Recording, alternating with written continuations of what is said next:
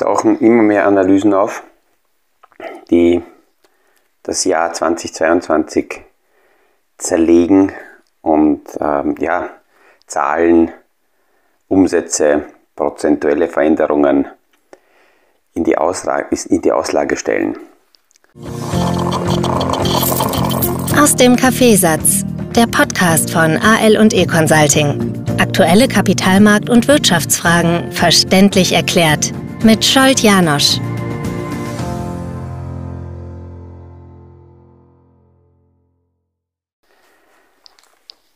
Eine Zahl, die mich äh, gestreift hat jetzt am Wochenende, waren 840 Milliarden Dollar minus. Das schaut nach sehr viel aus und ist in der Tat der höchste Verlust, der von einem Big Tech-Konzern erzielt wurde im letzten Jahr, Kursverlust, also eigentlich nur auf dem Papier an der Börse. 840 Milliarden Dollar hört sich sehr viel an. So viel hat Apple von seinem Börsenwert verloren. Prozentuell gesehen waren es aber trotzdem nur 28 Prozent.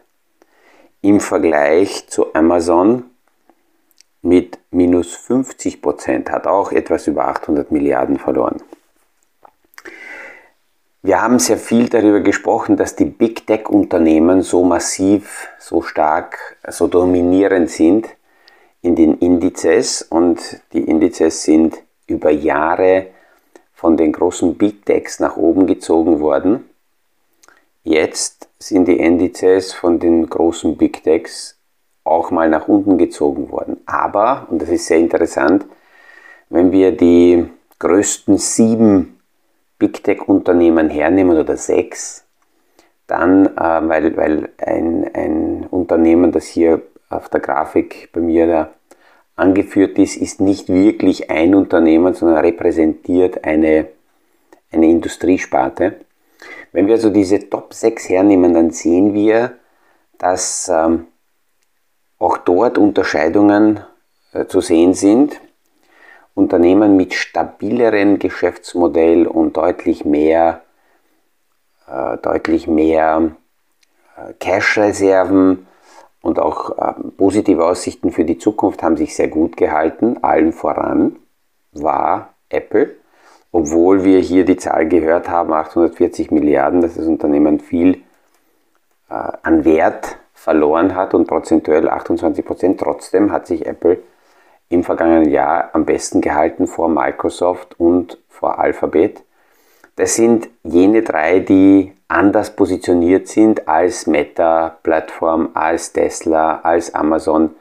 Also hier zwar große Unternehmen sind, aber die Verluste deutlich stärker waren, 50% oder mehr. Und Arc Innovation als Repräsentant für eine ganze Hoffnung und, und äh, nur Zukunftsperspektive als, als, als Branche hat letztes Jahr mehr als, mehr als 70 Prozent verloren. Und ich nehme diese Zahlen heute deswegen in die Hand, weil wir hier sehr viel darüber sprechen, wie ähm, idealerweise Portfolios aufgebaut sein sollten. Aber ich merke in sehr vielen Gesprächen, dass natürlich das Leben nicht ideal ist. Und ich bekomme sehr oft Portfolios in die Hand, gerade in einer kritischen Phase, so wie, wie nach einem Jahr wie 2022, mit der Frage, was soll ich tun, Herr Janosch?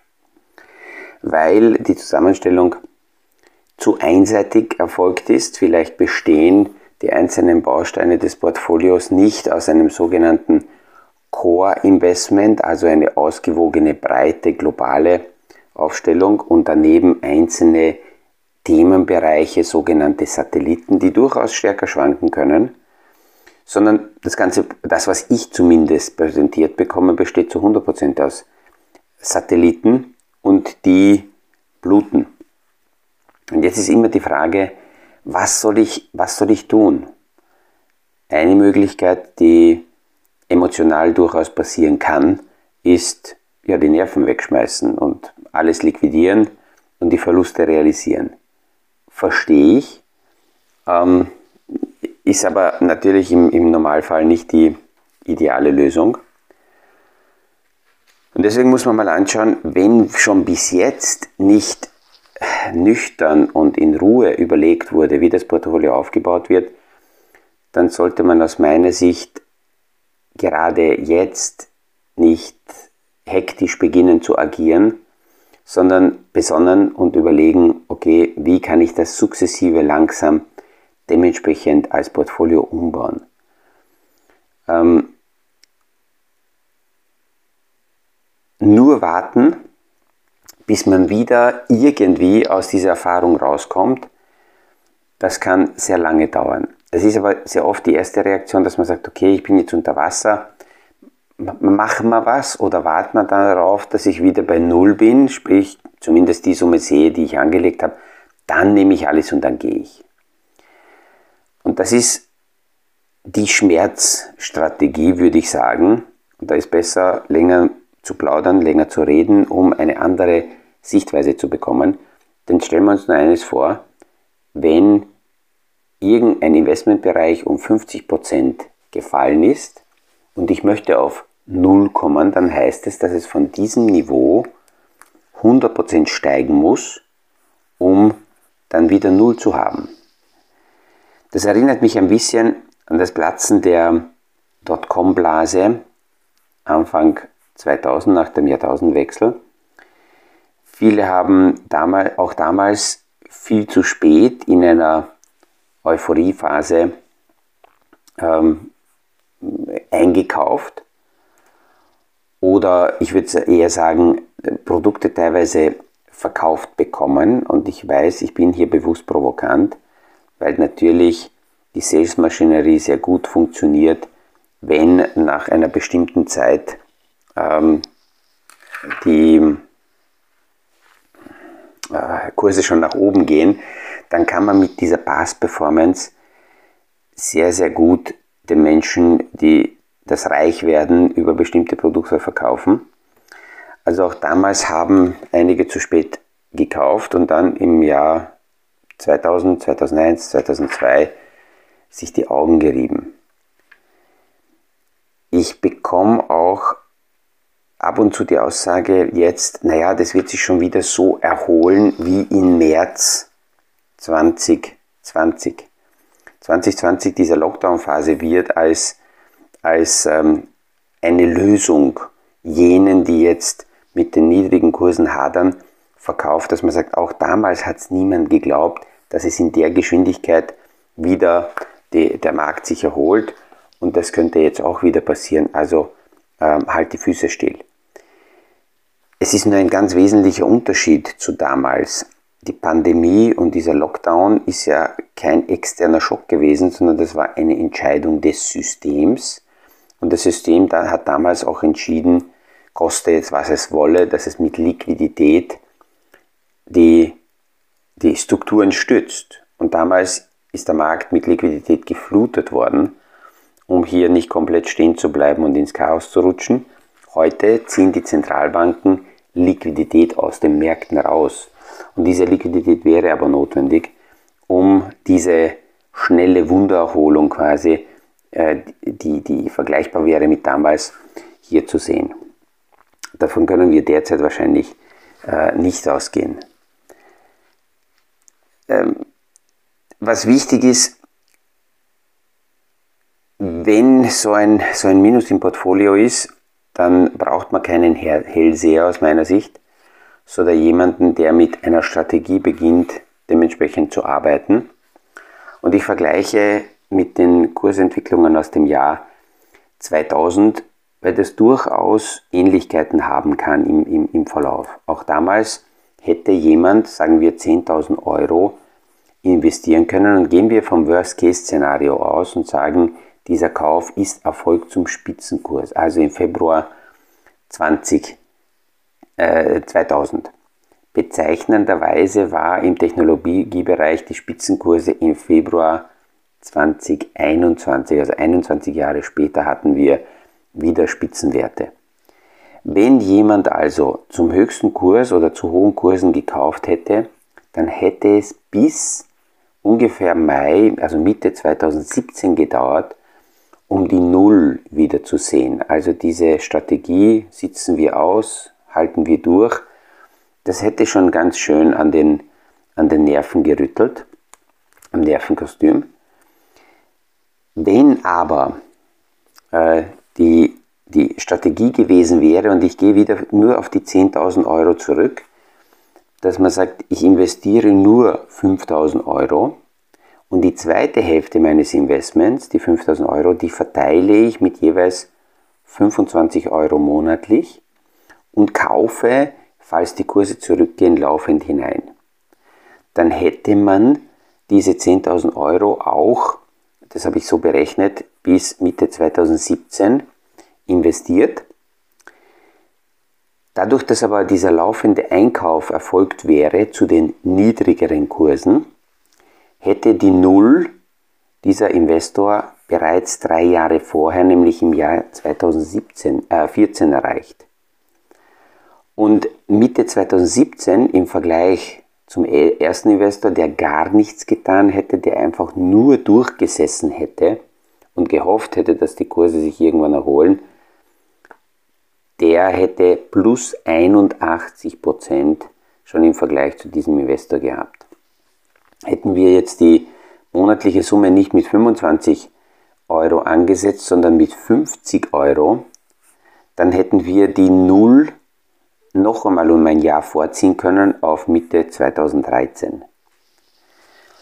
Diese Zahlenspiele sind deswegen ganz, ganz wichtig, weil man dafür, damit ein Gefühl dafür bekommt, wenn Verluste da sind, welche Fragen sollte ich mir stellen? Die erste Frage ist, wie würde mein Portfolio von Null weg, von Neuaufbau ausschauen? Und wenn da die Antwort ist, gar nicht.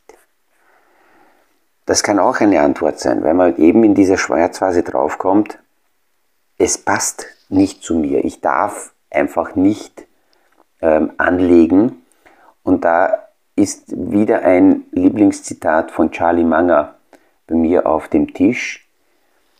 Ähm, und er hat gesagt, wenn du lernen willst, ein großartiger Investor zu werden, dann musst du als erstes deine eigene Art verstehen. Nämlich deine Art verstehen, wie du mit Verlusten umgehen, umgehen wirst weil Verluste an den Märkten nun mal dazugehören. Und solltest du dich da schrecklich fühlen und solltest du das nicht dementsprechend handhaben können, dann sollte deine Anlagestrategie sehr, sehr konservativ sein und nicht auf Ertrag ausgerichtet, sondern auf maximal solche Zusammenstellungen, dass du ähm, zahlenmäßig, nicht einmal kaufkraftmäßig, sondern zahlenmäßig deinen Wert erhältst. Ob das jetzt vernünftig ist oder nicht, ist eine andere Geschichte, aber ich muss mich mit mir selber auseinandersetzen. So, wie würde ich es neu aufbauen? Zweite Frage, die ich mir stellen muss, ist, ähm, glaube ich an dieser jeweiligen Industriesparte? Also nehmen wir jetzt den Tech-Bereich her. Technologie hat sehr stark federn lassen müssen. Wir haben eine zweite Technologiewelle nach oben gesehen, zeitlich versetzt um ungefähr 21 Jahre. Jetzt möchte ich die Frage stellen, glaube ich daran, dass diese Industriesparte komplett verschwinden wird? Und man hört es wieder raus, ich spreche nicht von einzelnen Unternehmen, sondern ich spreche von der gesamten Industriesparte und wähle dafür eher Investmentfonds oder breite Vermögensverwaltungen, die diese Themen abdecken, um nicht hier alleine mit einzelnen Unternehmen äh, mich herumschlagen zu müssen. Das bedeutet, ich muss die Liquidität auch anschauen. Wie schaut meine monatliche Liquidität aus? Denn wenn ich eine Position habe und diese Position ist unter Wasser, dann ist das sogenannte Cost Average Effekt, also die Durchschnittseinkaufspreise zu senken. Dafür ist die Methode, dass man monatliche laufende Zukäufe einstellt wenn ich wüsste, dass die Kurse jetzt heute am tiefsten sind, ja, dann würde ich nicht monatlich nur hineinkaufen, sondern einen größeren Betrag heute hineinkaufen, um hier den durchschnittlichen äh, Einkaufspreis zu senken. weil ich es aber nicht weiß. Deswegen ist die monatliche Kaufversion am besten. Da brauche ich mich damit nicht auseinandersetzen, ähm, wie, äh, wie die Kurse sich tatsächlich entwickeln. Solange sie unter meinem durchschnittlichen Einkaufskurs sind, kaufe ich. Sollte sich das drehen, und dazu brauche ich entweder jemanden, der das beobachtet, oder ich mache es selber, sollte das drehen, dann kann ich mir überlegen, dass ich die Käufe dementsprechend äh, stoppe. Das heißt, wenn wir jetzt nochmal zurückgehen und ähm, uns das näher anschauen, das Erste, was ich mental verlassen sollte, ist dieser Frust zu sagen, wenn ich wieder bei Null bin, dann möchte ich auf jeden Fall raus und möchte aussteigen. Wenn ich so über ein Investment denke, dann ähm, ja, wäre es unter Umständen emotional, nicht faktisch, sondern emotional besser gleich zu gehen. Weil dann äh, betrachte ich dieses, diese, diese Position, dieses Investment immer nur mit, mit, mit Frust, mit Schmerz und ähm, das macht nicht wirklich Spaß. Und ist es, ist es quasi garantiert, dass es nicht weiter zurückgeht? Leider nein. Wenn wir die Vergangenheit anschauen und ich gehe wieder zurück auf diese Technologieblase, dann hat im äh, 2001er Jahr die Technologieindustrie minus 40 Prozent hingelegt. Da waren die Aussagen noch, naja, das wird schon wieder werden, ist nicht so schlimm. Im Jahr 2002 hat die Technologiesparte nochmal minus 24% hingelegt. Das war schon vom ersten Spitzenwert auf zwei Raten, einmal 40, dann 24, äh, nicht insgesamt 64, sondern nur 54, Gott sei Dank, weil vom tieferen Wert dann gerechnet wird. Da gab es auch noch immer die Aussagen, ah, das wird schon und halt durch. Wenn man laufend hineinkauft, ist das überhaupt kein Problem. Aber es ist eben die Frage, mache ich was oder warte ich passiv nur ab? Und dann kam das Jahr 2003, da waren noch einmal minus 49 Prozent, also grob minus 50 Prozent. Das heißt, von der ersten Spitze weg waren viele Werte schon bei minus 77 als gesamte Industriesparte. Und wie ich es von vorhin gesagt habe, bis ungefähr Mitte des Jahres 2017 hat es gedauert, damit man mit diesem wird schon äh, wieder die Null gesehen hätte. Ich glaube, dass diese passive Abwartesituation sowohl die Beziehung belastet, als auch das Vertrauen belastet und deswegen bleibt nur die Möglichkeit über, aktiv mit diesen Themen dementsprechend zu arbeiten und nicht nur einfach durchzusitzen. Ich weiß, das, das, sind heute Zahlenspiele, die jetzt im Podcast ohne Charts, ohne Grafik schwer nachzuvollziehen sind.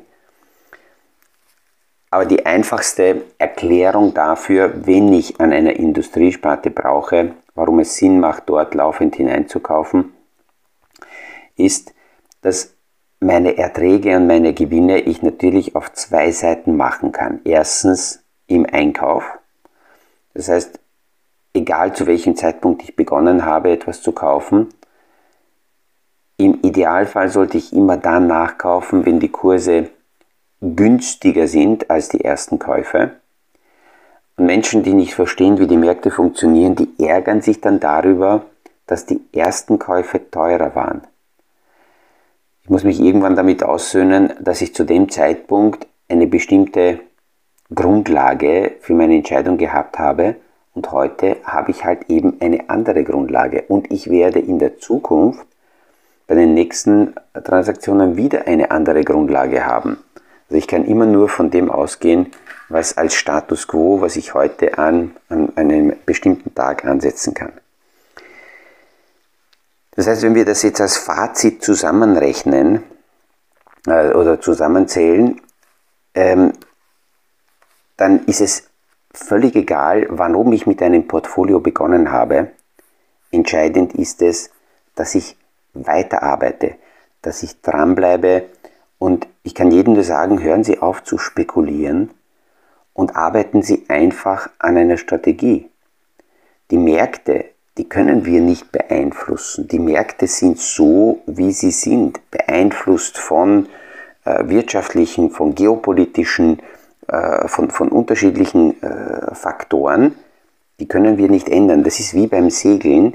Ich kann nicht sagen, woher ich gerne den Wind hätte, sondern gute Segler setzen dementsprechend die Segeln. Und es ist egal, woher der Wind kommt. Sie können immer segeln. Und das ist das gleiche auch beim, beim Anlegen mit Kapitalanlagen.